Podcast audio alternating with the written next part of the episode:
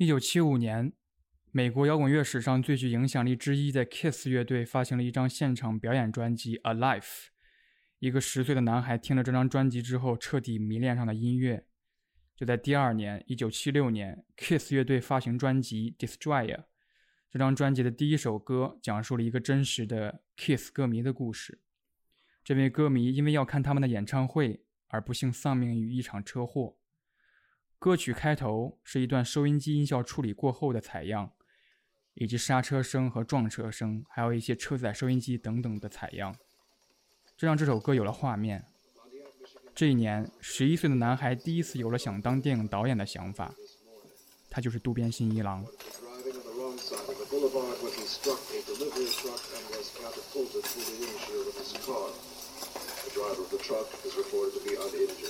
Identities of both men are being withheld by local police. County legislators dare expected to rally to the aid of striking longshoremen in hopes of ending the nine-month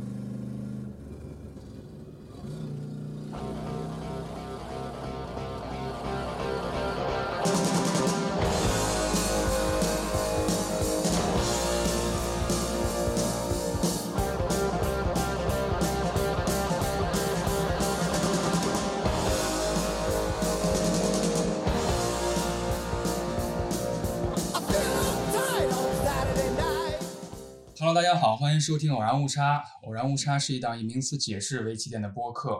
我们在试图对一些当代有趣的、地道的一些词条进行一番解释的过程当中，难免会出现一些流动的误差。那么这些误差，我称之为偶然误差。那么这一期的话题呢，我非常高兴邀请到一个老朋友回来哈，做客我们这期节目。我们要聊渡边信一郎，然后我们的老欢迎老朋友那个思阳老师。哎，大家好，我是思阳。对，上次。跟思阳老师聊了金敏哈，然后这次聊渡边信一郎。其实上次的节目当中有一些渡边的信息存在，因为其实渡边信一郎出生在一九六五年，他也就比金敏小了不到两岁。金敏可能是一九六三年的年末出生的，所以他们某种程度上算同一代人，算同代。对他们这代人的动画监督还挺有意思的，就是特别有。特别鲜明的个人风格，那我还是要对渡边信一郎做一个简单的解释。呃，渡边信一郎是日本的著名的动画监督，一九六五年的五月份五月底出生的，他是双子座。我觉得这个星座肯定也很有意思。金敏是天秤座，他有一些细节上的完美主义。然后渡边信一郎是双子座，可能他可能有两个冲突或者是鲜明的、独特的、有趣的人格。他二十岁的时候进入到了一个日本的动画制作公司 Sunrise，我们这儿也叫日升社，进行制作进行，其实就是打杂，就是统筹各原画呀，然后动画呀，或者是剧集的一些呃统筹和监督。呃，我说一下他的作品年表吧。他在九二年的时候跟着和森正治这个监督共同担任了这个《机动战士高达零零八三》的这个呃算是副导演一职。开始发挥他的才能，然后一九一九九四年，虽然仍然是和森正治监督的，但是他以共同监督的《超时空要塞外传》然后出道，然后过了差不多四年，呃，因为《超时空要塞外传》，他结识了配乐师菅野洋子，然后过了四年，他邀请菅野洋子，呃，一同制作了就是那部很有名的《星际牛仔》。二零零一年，三年过后，他同时担任了剧场版的《星际牛仔：天国之门》的监督。其实这期的话题缘起于还挺有意思的，缘起于就是 Netflix 上了真人版的《星际牛仔》嘛。然后我跟思阳老师之前还聊过，虽然缘起于是真人版，但是我们两个好像都都没有完整的看看下去。我我补到了第八集，第八集我 对对对，第九、第十没来得及看。对这个真人版可能比较偏慢热型的，嗯，看到第四集以后，突然有点那感觉。那我们第一个问题就不如就轻松一点聊一聊，就是呃，真人版《星际牛仔》它这个味儿不对，到底不对在哪儿？或者说，我们如果换一个演员，就是你幻想中，孙老师幻想中比较理想的演员演 Spike，演费应该是谁？我可能想不到，就是因为就是动画他们的那个形象已经很深入人心了，就是每每一个人的剧本，他们每个人专属的这个台词，它是编剧层面来说是很精妙的一种，而且包含日本人那种有一点傲娇，然后有一点若有若无、比较暧昧的那种，但是这个网飞他们可能做的时候就很美式，很大开大合，然后有一些很夸张的东西，然后同时他的情绪也很外露，这个时候你就会感觉啊，这个突然那个那个就是给人那种细腻的那种感觉，原作突然觉得有点糙，嗯这个就会导致我们在看真人版的时候有一种落差，就是它的分镜甚至还没有动画版做得好。就是其实动画它并没有刻意要说这个人是谁，他要干嘛，都是通过剧情或者是一些感觉嗯或者是台词带出来的。但是真人版我看了一集，我就觉得有点感觉有点太着急了。他第一幕一出现，你就要告诉你 Spike 是一个赏金猎人嗯，他的行头是什么样的，他有具有什么风格。而且他上来就把《天国之飞》那段用了，对，就是《天国之飞》的开头就是对，而且剧情也几乎一模一样。然后那个反派的那个通缉犯也叫阿西莫夫，就是呃，整整个所有通缉犯好像还是原班那个原作的。所以我当时感觉就是说，其实我开始是设想了几个我理想中的呃角色，真人角色谁来演。我当时想的是小田切让来演 Spike，然后长泽雅美来演飞。嗯但是后来想想，可能这跟我想象中的还不太一样。嗯 Spike 就是 Spike，对你只是把小田切让套用到了 Spike 身上而已，你觉得合适嗯？Spike 他有自己的人物特点，嗯然后我觉得真人版可以说是失败的某个原因吧。嗯我当时想到的是，呃，一九年的时候，我在当时在伦敦漫展上，我当时在英国，然后漫展那个漫展，呃，渡边信一郎也去了，嗯然后他做了一个论坛，就是推广他的那个《卡罗尔与星期二》那个动画。嗯呃，观众提问的时候，他问到一个特别有意思的问题，然后一个英国应该是本地观众吧，就嗯问渡边信一郎说，说《卡罗尔与星期二》是不是跟《星际牛仔》是同一个世界的、同一个宇宙的？嗯因为《卡罗尔星期二》也是它的背景也是科幻的，嗯也是我们殖民火星，嗯跟《星际牛仔》其实是一样的。它完全可以看成是，你甚至可以说《卡罗尔星期二》是平行世界或者是一个一个世界观下的续作嗯。但是我当时记得渡边信一郎说回答是说，你可以这么想，但是我不是这么做的。嗯这就展现了他不愿重复自己的一个特征，他不愿意自我模仿，他做一个就是一个。所以，如果说《星际牛仔》是渡边信一郎对他喜爱的电影或者是音乐的一个凝练总结的话，我觉得真人版可能就是对渡边信一郎的一个模仿。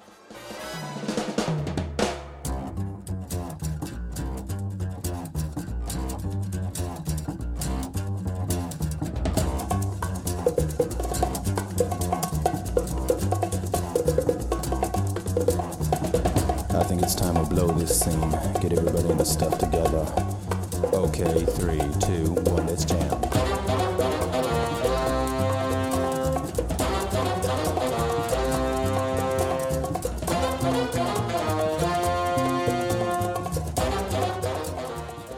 我觉得不如先从先从片名开始谈起吧，嗯就是 Cowboy Bebop，就是嗯 Bebop 到底是个什么东西？，Bebop 其实就是一种，它算是即兴爵士的比较早期的一种形式吧。它其实特点有点儿给人感觉很像板道上的阿波罗里边展现出来的那种青年在一起混，然后一起玩音乐，没有目的的，只不过是一个人突然甩出来一个动机，然后嗯鼓，然后跟琴和萨克斯，然后突然大家一起就玩儿。嗯，他是这种，他是玩这种 jam，就是那个菅野洋子的那个 OP 片头曲 Tank，嗯这个第一句话就是 Three Two One Let's Jam。Jam 是什么东西？jam 就有点像那个摇滚乐在玩玩那个就是到达到高潮，大家一起嗨的时候，就 Let's Rock，就有点这种感觉。但是他们说 Let's Jam 就是我们开始玩这个 B-Bop，各种乐器，慢慢一个人甩出动机，另外一个人跟上，然后我跟你两个人声音打在一起，然后我们两个一起合奏某一个东西，嗯或者是我们在中间改变一些东西，然后突然钢琴加进来以后，钢琴把贝斯打倒，对，就甚至会有这种竞争，然后同时它有一种合作的关系。刚才思阳老师提到，它有点像板凳上的阿波罗嘛，板凳上的阿波罗其实也是一个爵士乐动画。嗯，就是 B-Bop，我当时查的就是说，其实有点像就是青年团体几个人混在一起的感觉。就是嗯当时呃爵士乐呃比较流行的一种形式就是 Big Band，嘛就是比较重的几个呃爵士乐配器，大家固定的几个人开始演奏一个比较传统的爵士乐。这个大家其实理解有点像那个盖茨比电影里边那个那个年代，他们那个年代就是 Big Band。嗯然后呃，爵士乐的作用就是伴舞或者助兴，它本身是作为一个背景音乐出现的，而不是作为一个呃像脱口秀、像诗歌这种形式，呃，是两种完全截然不同的状态。那个盖茨比是三三四十年代，我印象里边是就是美国另外一个黄金的一个小时代。嗯，然后在那个时代里边儿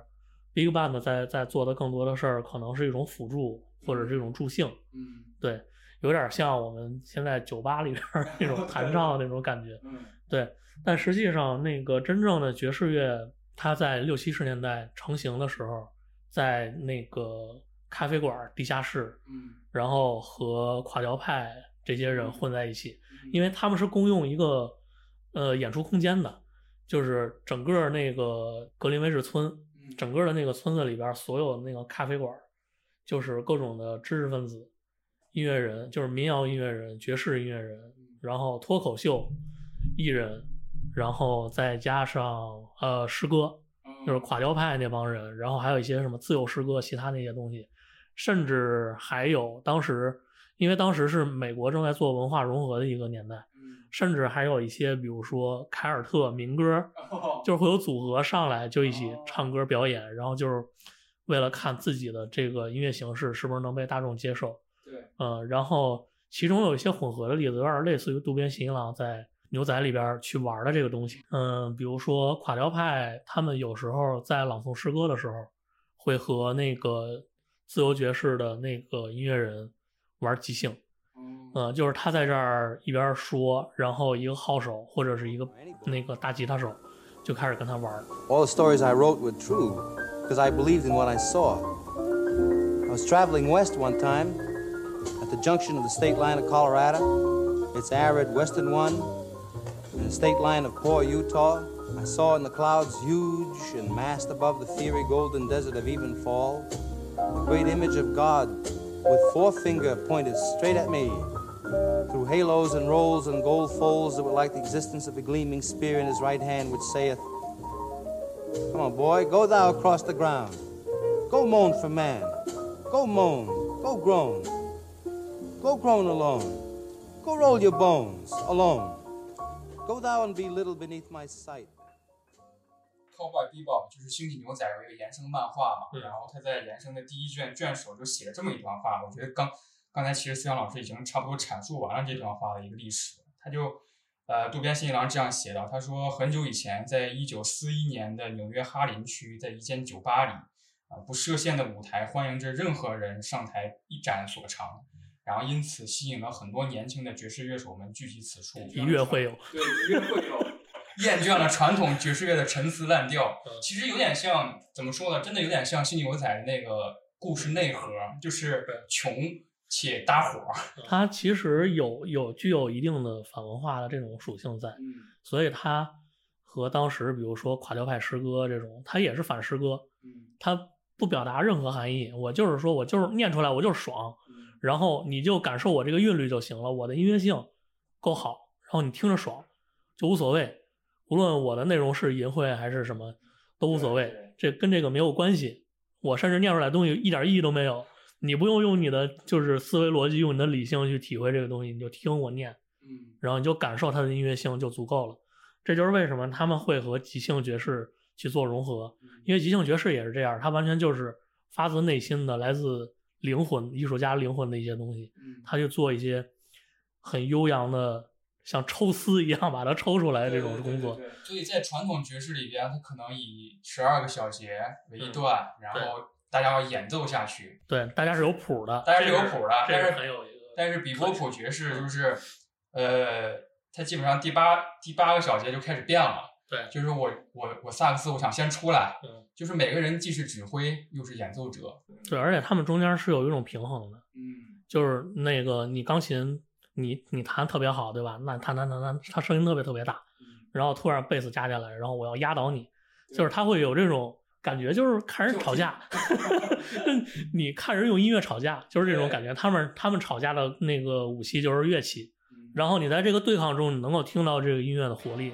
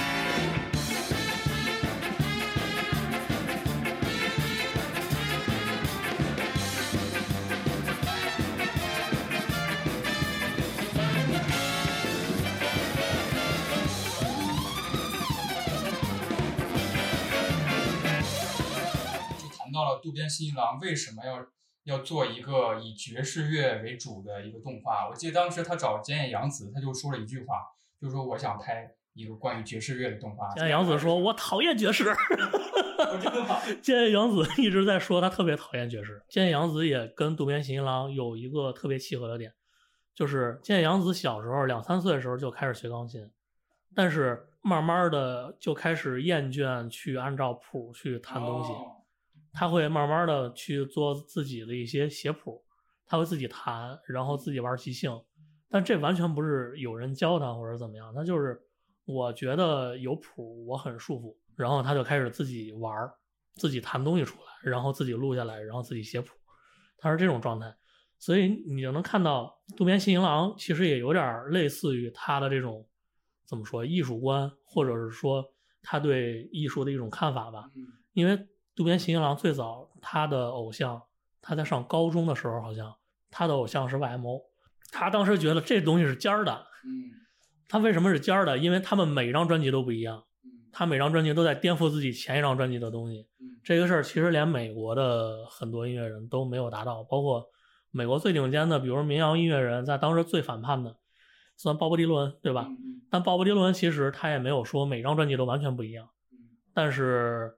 坂本龙一他们这老哥仨 就是每次都在玩这个东西，而且他们也是在西访的过程中慢慢去抽出自己的东西。他们最早学的是德国那个发电厂，嗯然后包括他们的专辑都有致敬。他们后来好像做了个泡面还是什么的广告，嗯也是按照那个形象来的，就是学他们穿着红衬衫、系黑领带，然后然后他们并排，然后去做那种各种各样的构图。其实他们都是在都是在向老前辈致敬，但是他们在致敬的同时，他们还在做自己想做的东西。然后同时，YMO 其实还有一个非常非常重要对日本乐坛一个特别重要的作用，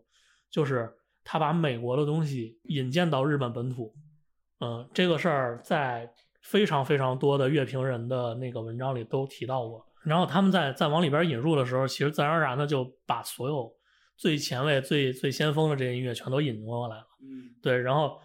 这波年轻人就是随着 YMO 这些老大哥的这个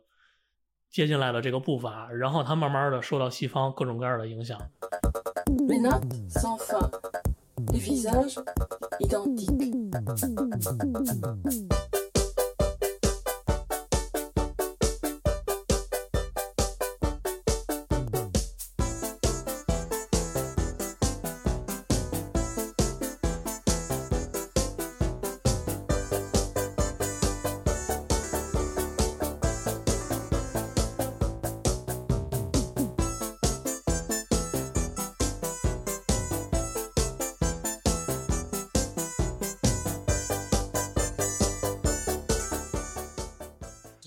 得这其实有点形成了渡边信一郎的一个创作坛吧。他《对星际牛仔》其实引用了他很多他观赏美国科幻片、西部片、黑帮片的那种对呃文化基因在，所以当时其实在，呃《星际牛仔在》在日本上映的时候非常困难，而且嗯收视率很低。但是没想到全集播出之后，在美国反响特别好，嗯每年都会重播。而且它重播以后就火了，对重播重播以后在日本也很火。在东京电视台的时候，他只播了十二集，对然后东京电视台的理由是啥呢？说什么过于暴露、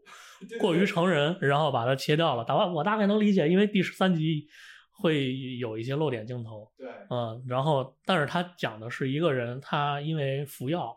然后导致他身体产生变化的一个事儿。对他并不是说刻意我要去做裸露，我要玩成人这套东西，因为说实话，网飞后来如果你往后看的话，嗯其实成人的程度远超于那个原作，就导致了后边儿哎我就不剧透了，反正后边儿也也有一些 LGBT 类似的这种情节在里边儿。嗯，然后包括很多那个酷儿的这些群体，嗯。其实在里边都有出现，然后有一些还是重要的配角，嗯。嗯，反正我还觉得挺酷的，我太酷了，就是我觉得反倒是那里边有一些那个酷儿群体的一些配角，我反倒觉得特别酷，就是我感觉那部分其实真人版改装还反倒是更更好更好玩一点儿，而且它也是随着时代的变化在做审美，然后在做这个群体不同的这种外形的人出现，嗯就它也是跟随时代在去去做修改的。刚才提到了，就是东京电视台放的时候只放了十二集嘛，也它还好像经过了未经渡边同意的一些删改和和圣光遮罩，对就是被砍了嘛，嗯剩下十三集被砍了，渡边无奈，然后在第十三集其实做了一个总结，并没有做最终化。他用的是之前每一集的素材，对但是他在说的每一句话都在骂东京电视台。对对对对，就是如果你知道他跟东京电视台这个 beef 的话，你就会在每一句话中间，你都能感受到他对东京电视台的不满和愤怒。然后他说不懂艺艺术的人就只懂 cut cut cut，就是只懂剪剪剪砍砍砍。对，当时他配的画面是那个 Jet 在那儿剪那个盆栽，他说瞎他妈剪，你知道吧？就是你瞎他妈剪的话，你是不会表达出这个艺术家本身他要传达那个意思。他他就很生气嘛，因而且，呃，除了他被删改，还有就是他被腰斩，嗯这两件事儿都让他震怒，然后以至于，就是我觉得艺术家在震怒的时候是特别好玩的，因为他总能爆发出一些奇怪的灵感。对然后反倒我觉得这第十三集这个，呃，很多人都没见过的第十三集，那反倒是特别精彩的一集，嗯而且还特别飒，我觉得，因为他最后说说这不是真正的那个结尾。对，我们终会见面。对我，我他妈还会回来的。盆栽は奥が深いただカットすりゃいいってもんじゃないそれぞれの盆栽には一つ一つ個性がありそいつを生かしてやらないといけないのだ愚かな人間は何でもかんでも同じように切り揃えようとするはみ出した部分をただカットカットカットするだけだ。だがそのはみ出した部分こそが個性でありオリジナリティなのだ。そんなこともわからない人間はハサミを持つべきじゃない。まったく盆栽が気の毒だ。戦いの基本を知ってる？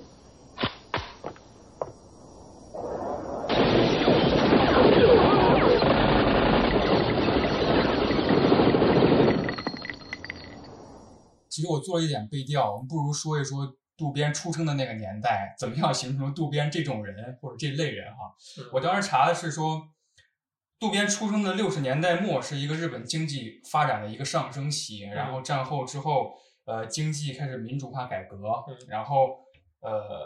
为动漫创作提供了非常丰厚的土壤，因为技术起来了，经济起来了，然后电视开始普及了，然后动漫开始兴起了，而且那个年代是唱片发展最蓬勃的一个年代，嗯。六十年代，六十年代唱片在美国本土从那种特别脆弱的那种 LP，嗯。就是那种那个叫啥，就是那种特别脆的唱盘，嗯。很小那种，四寸还是什么，从那会儿然后变成了现在我们能看到那个黑胶的那种状态，所以就是大量的黑胶流入日本，因为当时日本还是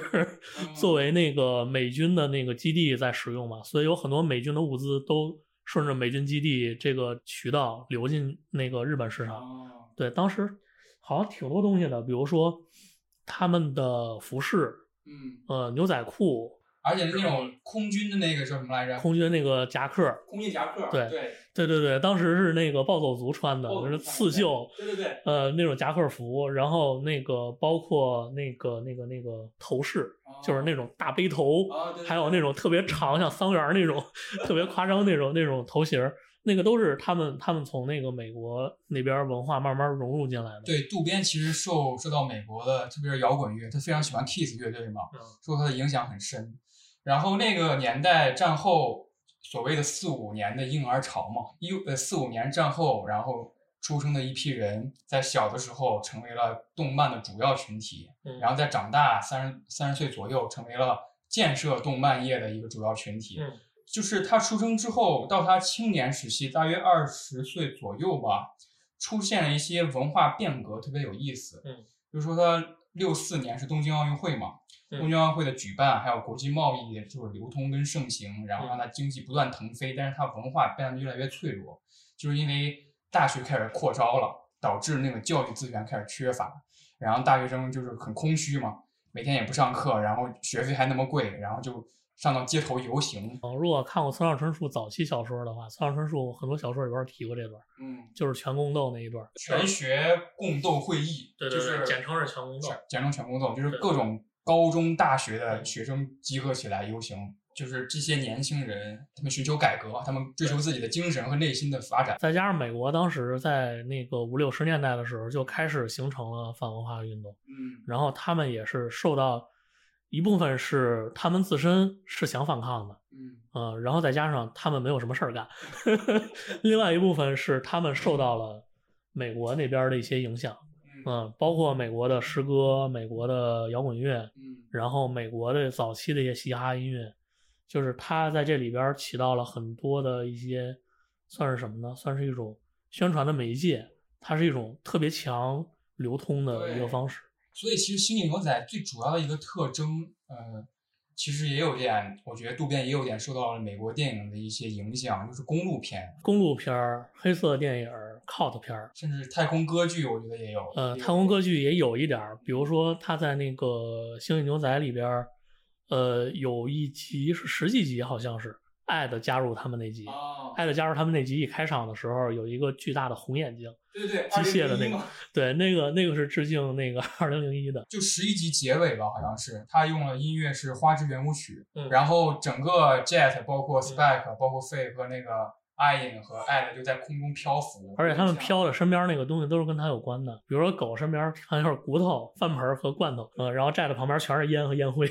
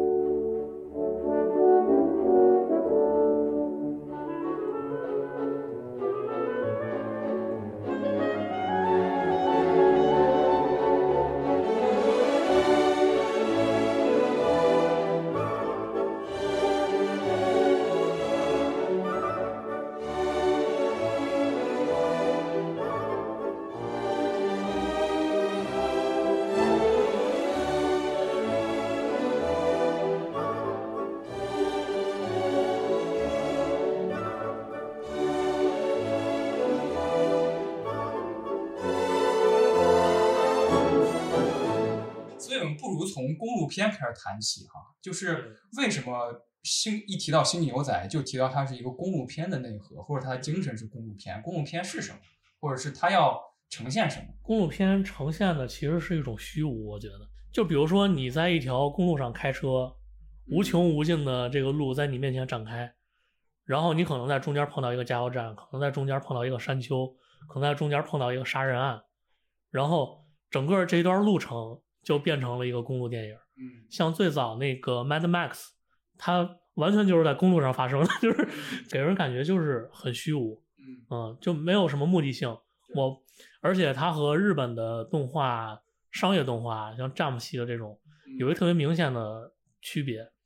就是战 m 系一定有成长，对，他一定这个主角在某一定时间内，然后突然他爆炸了，就是他变牛逼了，然后突然就打更牛逼的人，对到最后打天神，对吧？最后就是毁灭整个宇宙，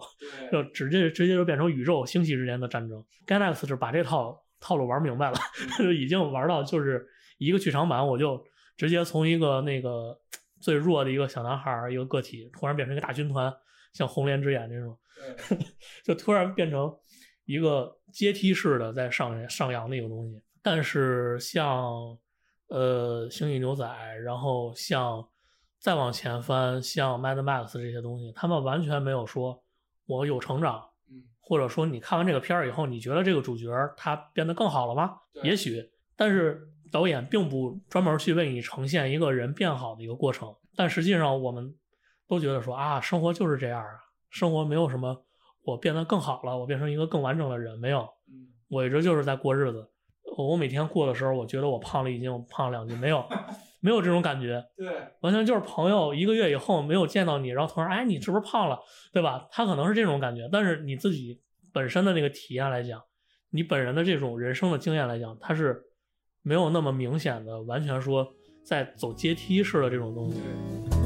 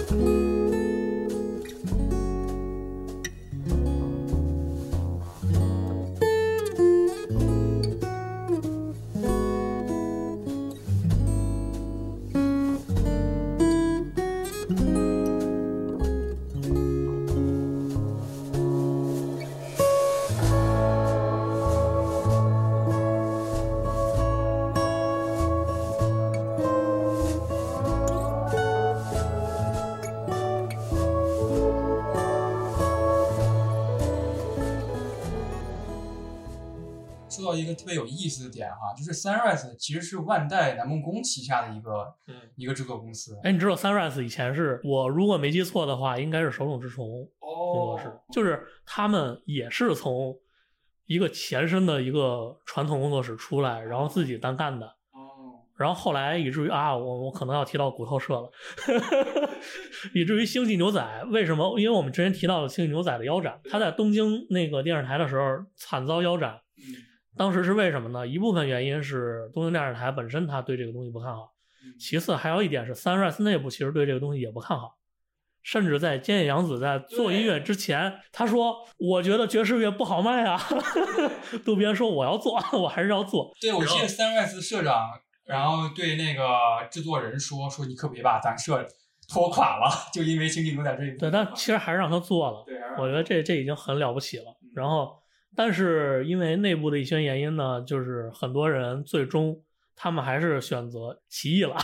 他们就又变成了过去的那个大学时代的那那那那个那个感觉，他们就突然就说老子不干了，我要单干了。嗯因为我觉得我在 Sunrise 就是没法达到我的创作自由，或者说我没有没法有骨气的创作艺术，嗯去创作动画这个东西。但是我们又希望说我们不受束缚，所以他们就起名叫骨头社。这三个人，他们叫东南雅彦、川原利浩和冯满浩司，然后他们就做了。你听了以后，如果你喜欢看那种老老动画的话，一定会知道《一神传说》。嗯就是曾经，据说要比肩 EVA 的 那个《一人传说》那个整个那个套路特别像 EVA，就是大家看到啊，这不是 EVA 吗？就像这种，就是但他但他的那个音乐也非常棒，版版本真灵做的，坂本真绫和菅洋子应该是。然后到近代，文豪野犬，灵能百分百。对对对，古都社，我记得如果没记错的话，卡罗尔与星期二也是古都社做的。呃，对，但是哎，我又觉得可能太奢华了，就反倒，没有没有那个味儿了，或者说渡边信一郎可能是很客气的做了这么一个作品，嗯，所以他并并没有把他那种想想推翻的那个那个感觉做出来。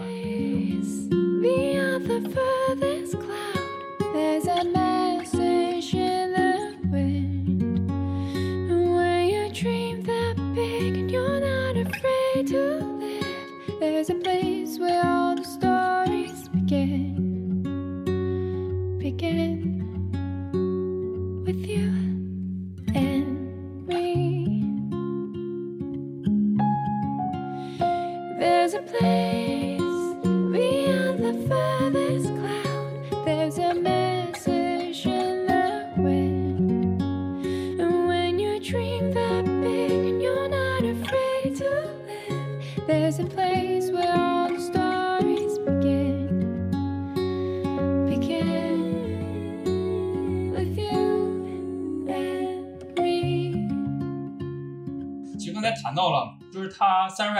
万代南梦宫旗下一个制作公司嘛，嗯。就是万代其实最开始是投资《星际牛仔》的，嗯。因为他觉得这片子里有有飞船，啊我能卖玩具，啊，然后做着做着万代撤资了，对，他说我卖不了了。对，你这里边也没什么飞船，也没什么就只能卖出去的东西。其实还是要谈回公路片的核心，公路片的核心不是车，嗯。就是《星际牛仔》的核心不是那个叫 Bebop 的船，对，而是他们几个人在这条路上，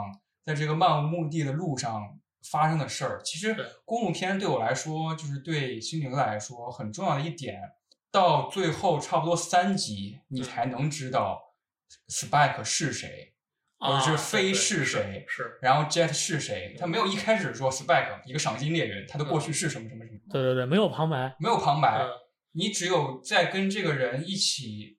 用我的话来说就是一起上路，就一起去参与一个一个赏金的任务，然后你才慢慢认识到，可能跟你说的越来越多了，他变成你的朋友了，你才知道他一点点的身份慢慢揭开。所以后期其实我觉得公主片它本身带有一些悬疑的色彩，嗯，嗯，就是上来以后你根本不知道这人是干嘛的，然后突然在他的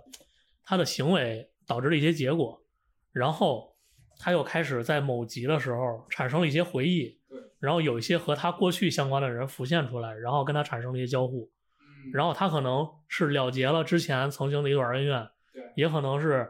他把之前的一个复仇重新拿出来，然后他决定做了一个杀或者不杀的决定，对，但是实际上他还是他，他的状态并没有因为他了结了一段心愿而改变。当时一个采访采访说，渡边信一郎对于《星际牛仔》整个剧作吧，整个故事的想法，他说我不会去声明什么，我做电影不是为了向观众灌输某种思想，电影是一种非常自然的东西，反映一个时代的感觉。但他其实你感觉传达出来那种情绪是是一拳一拳打在你心上的，对而不是像 真人版。真人版我感觉在在他传达情绪方面非常没那么强，嗯，嗯，他可能更更像是一个外传 性质的一个东西。对，因为它有一些改编嘛，然后有一些把它变得更美式了，或者把它放进了那个网飞本身的那个编辑的逻辑里边。嗯，但是其实渡边信一郎他在做《星际牛仔》的时候，他其实本身是怎么说呢？他的创作逻辑是说，先有音乐，然后我再去做画面，以至于，呃，他的《星际牛仔》这部动画给人的感觉，第一就是某一种特定风格的音乐先响起来，对对，然后你才想到说啊，他们讲的是什么故事。但其实让你细说，你想不出来他有什么具体的故事了。对，你想到的只是一段悲伤的回忆，但这个回忆具体是什么，你可能都想不出来。你就能感觉到悲伤，嗯，然后你能感觉到口琴吹起来的时候，突然有那味儿了，突然你就觉得就是这个剧，嗯嗯，但是你不会用一个很具象的一个东西去形容说，我写一篇影评，然后我说它是一个什么样什么样的一个东西，根本形容不出来。对对对他对乐评和影影评人都是一个特别大的挑战。对就是你除了情绪以外，你其他的东西完全无法表达。对，我印象特别深刻的是，当时渡边就是您刚才说的《星际牛仔》跟《混沌武士》，他其实是先抛出一些爵士乐，嗯然后丢给建阳子说：“你给我采样这些，嗯我这一段我要这个音乐。”然后他再去作画。然后《天国之门》，我记得印象特别深刻的是那个 OP，嗯它是逐帧作画的，嗯就是卡音乐那个点儿。最早最早的卡点儿对美术，你知道吗？就是它嗯但这个卡点也太难了，就是要要配乐然后作画。到后边我可能会谈到板道上拉波罗这个事儿，嗯对那个在制作的时候才是真正的变态。对。那个我们后边儿说。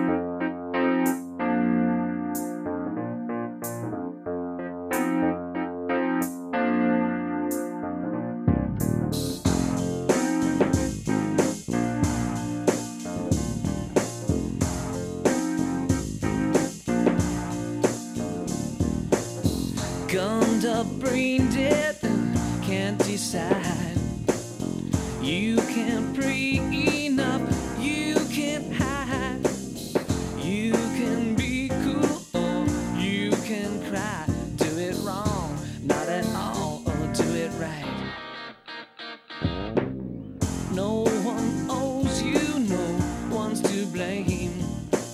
Sit for bad genes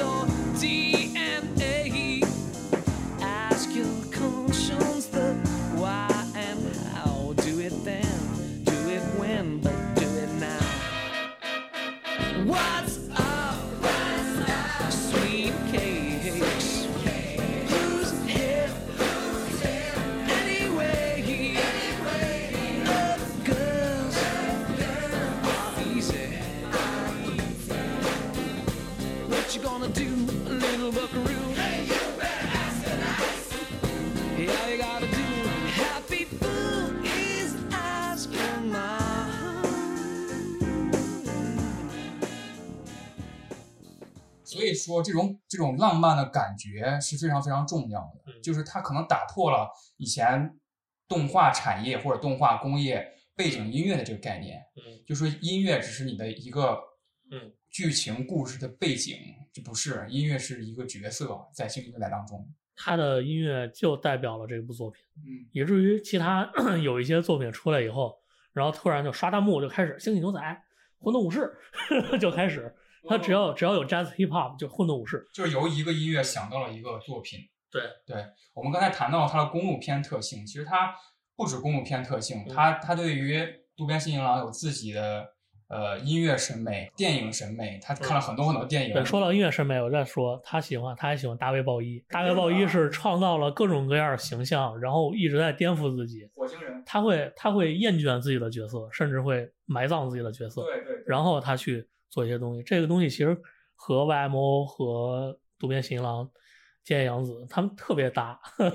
有一个延续的一个感觉在里边。对然后那里边还有一些，比如说和宇宙有关的东西。对，呃，我如果没记错的话，应该是那个重金属女皇，就是 Heavy Metal Queen 那集。她的那个那个女卡车司机，她的名字好像是俄罗斯的第一个女宇航员，对，第一个上天的女宇航员。她其实在这里边，她还提到了有有一些隐隐约约的女权主义在里边，对对对但她体现那种女性都是很酷的，是那种比男性更强悍，然后更更爆炸的那种感觉。而所以就是你看 Spike，你觉得他特牛逼，对吧？然后你觉得 Jet 他们都是特别硬汉那种，然后在他的卡车上得听他的重金属，得听他的，其实也不是重金属，他那其实就是重型摇滚，嗯呃，有点类似于黑色安息日那种类型重型音乐的一个一个开场，然后把那集整个那个色调都变得特别火热。嗯对，这都是其中有一些很奇特的调性就产生出来了。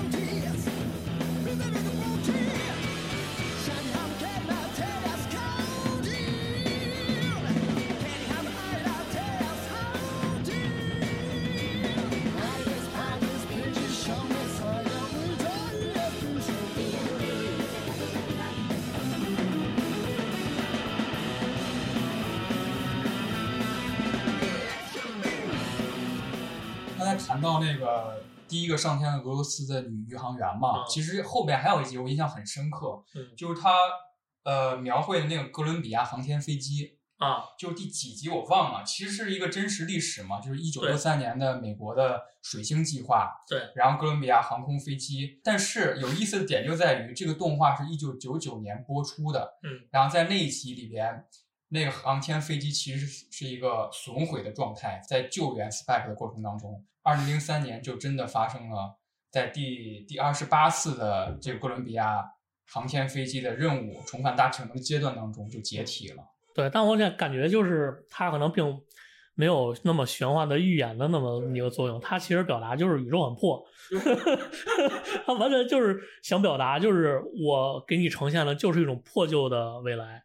然后它在破旧中它是有一些复古的，有一些怀旧、有回忆的东西在里边，对，它是有这个情愫在的。不如我们说到这个 cowboy 这个形象啊，牛仔这个形象，其实牛仔这个形象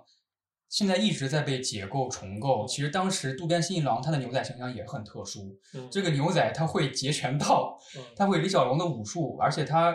吸取了很多港式片里边的味道，比如说吴宇森那些鸽子。对，对我觉得是 cowboy 对他来说，对独眼新一郎来说，不仅仅是一个美式的形象，它更像是他认为的一种。呃，流浪在太空的一个浪人的形象，啊因为整个地球都被毁掉了，对对对也就没有什么国界之分了。嗯，但是他文字留下来了。你如果在原版那个动画里边，你是能看见，你能看见大量大量的中文文字的露出，就各种的招牌，然后什么直角器，类似那种。然后包括在真人版里边，其实也有一些，但是真人版那个呃，它的元素被削减了特别多。嗯，主要呈现的还是那个日文和英文。我觉得思阳老师刚才说了一点，我印象特别深刻啊，就是公路片它其实是虚无的，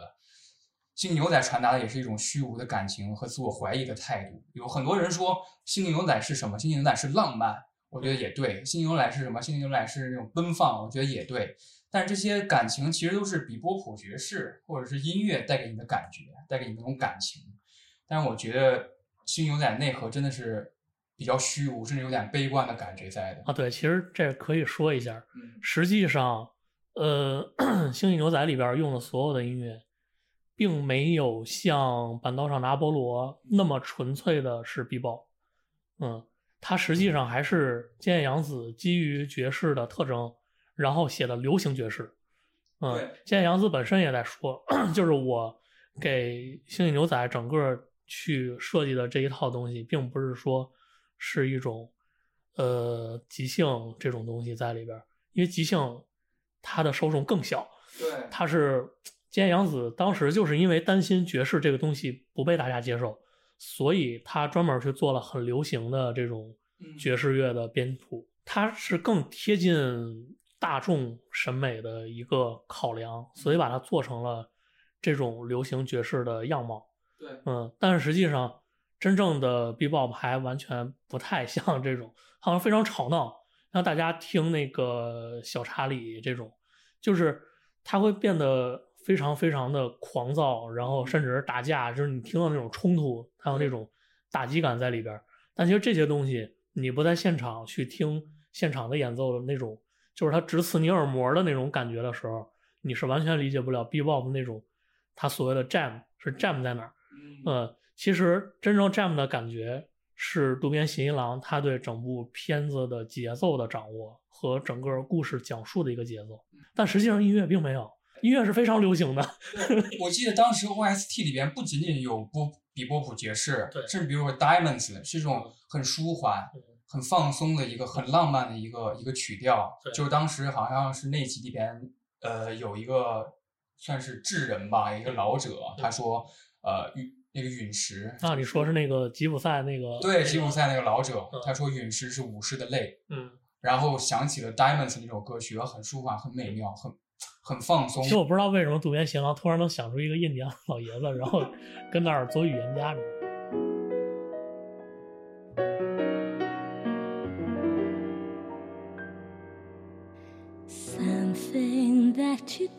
Amen.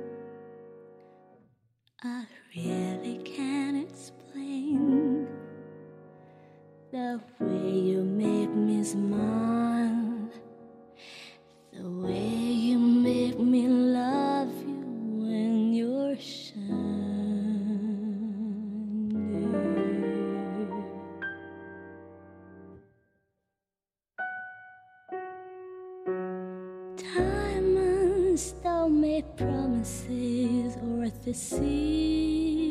me. They don't lie, all they do is shine like the sun.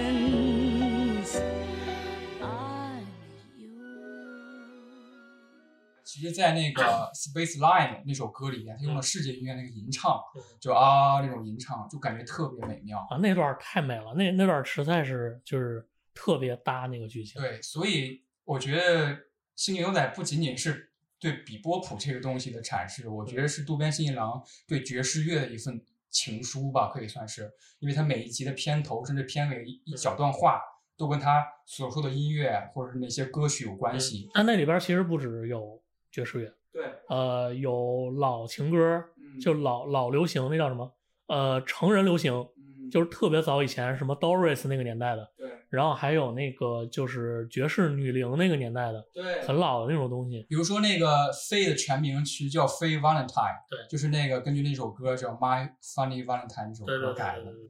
My funny Valentine, sweet comic Valentine, you make me smile with my heart.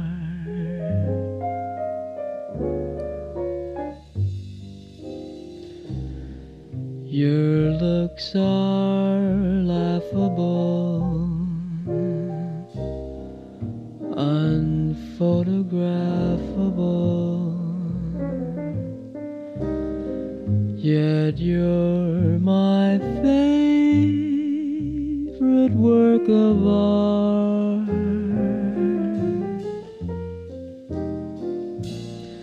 Is your figure less than Greek?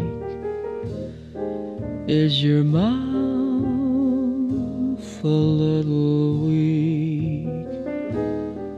when you open it to speak? Are you smart?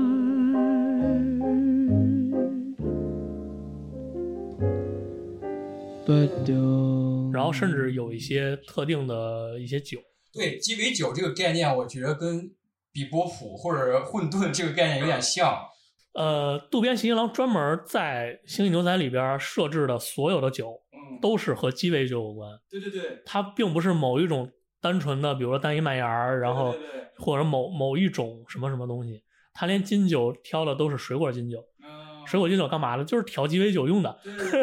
就是以至于他们他们专门去去展现这些东西的时候，就所有东西都是混在一起的。嗯，它并不是说是单一的，包括那个 Spike 醒酒吃那个鸡蛋，那个鸡蛋叫草原生蚝，就是它翻译过来啊，翻译翻译从英文翻译过来叫草原生蚝。对，然后包括之前他们几乎喝的所有酒都是和鸡尾酒有点关系，然后到真人版的时候，我发现几乎都是威士忌，然后 都是那种纯酒。不仅仅是爵士，我印象最深刻的，也就是最后一集的最后一个结尾出现一段话，我如果印象没错的话、嗯 y o u gonna carry that weight，、嗯就是 Carry That Weight 这首歌是披头士乐队解散前最后一张专辑 Abbey Road 的一首歌，在在这个歌词，在这个词下面，然后三个人 Jet、Spike 和飞，相当于在生命的一个节点，他们嗯。分道扬镳，他们去了相当于解散了吧，他们这个团伙。所以留下给我的真的不是完整的故事，留下给我的真的是当时的感觉，就是回忆碎片。就是回忆碎片。嗯就所以在最后最后三集吧，我记得最后第二十五集的时候，Spike 还是要回去跟嗯 Julia 见面，他的那个那个算是初恋情人吧，嗯很重要的一个情人见面。然后当时 Jet 问了一句，嗯我记得印象特别深刻，Spike 回答是说，曾经有那么一个女人，嗯她让我知道真正活着是是什么感觉。嗯这个女人是我生命的一个片段，嗯是我的一部分。我觉得这个话实在是太适合做整个一个动画的一个一个总结了。嗯就是所有人，你看费也是，费在某一集他收到了一个神秘的包裹，嗯这个包裹里有一段录像，这段录像是他年轻的时候十八岁对着镜头录的。嗯然后他他对他对未来说说希望你现在过得开心快乐。嗯，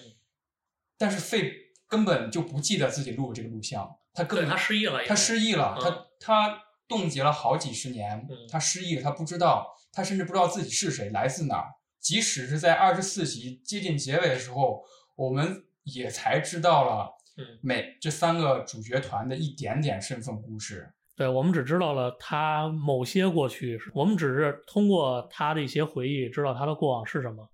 然后比如说 Jet 的机械臂是怎么回事儿，嗯，其实动画里边没怎么没怎么具体讲，对，啊，真人版里边讲，哦真人版里边具体讲了这个事儿，然后还把还把这事儿圆上了。就是真人版里边就是这三个主要角色，他们是一人一集，每个人讲他的过往讲一集，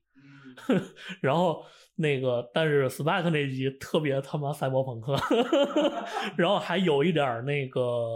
那个叫啥，就是那种梦境嗯循环的那个感觉，嗯，但是我具体我不剧透了，就是但很好看，我我觉得这三集是很好看的，所以我觉得还是不要打破这种朦胧对我来说的浪漫和美感了。我宁愿不知道它具体是什么，我宁愿让它云烟未降下来。我觉得《新牛仔》带给我的就是这种感觉，就是你捡捡拾起来只有碎片，嗯甚至在最后几集，Spike Spike 跟 Julia 做一个真正的告别和见面之后，嗯他其实回到了第一集最开头的一个梦境，就是那个梦境是蓝色的，嗯然后 Spike 准备想要带着 Julia 逃离那个、嗯那个生活和那个黑帮的斗斗争。他为什么用蓝色？因为是 blues，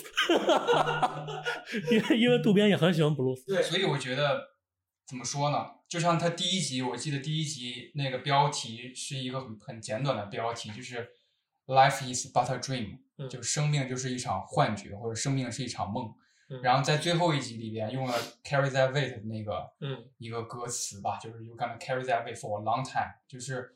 旅程结束之后，你最终面对的还是自己。嗯就是你最终面对的还是说，原来我早就背负上了这个东西，我现在要正视它了。我觉得这是很美妙的。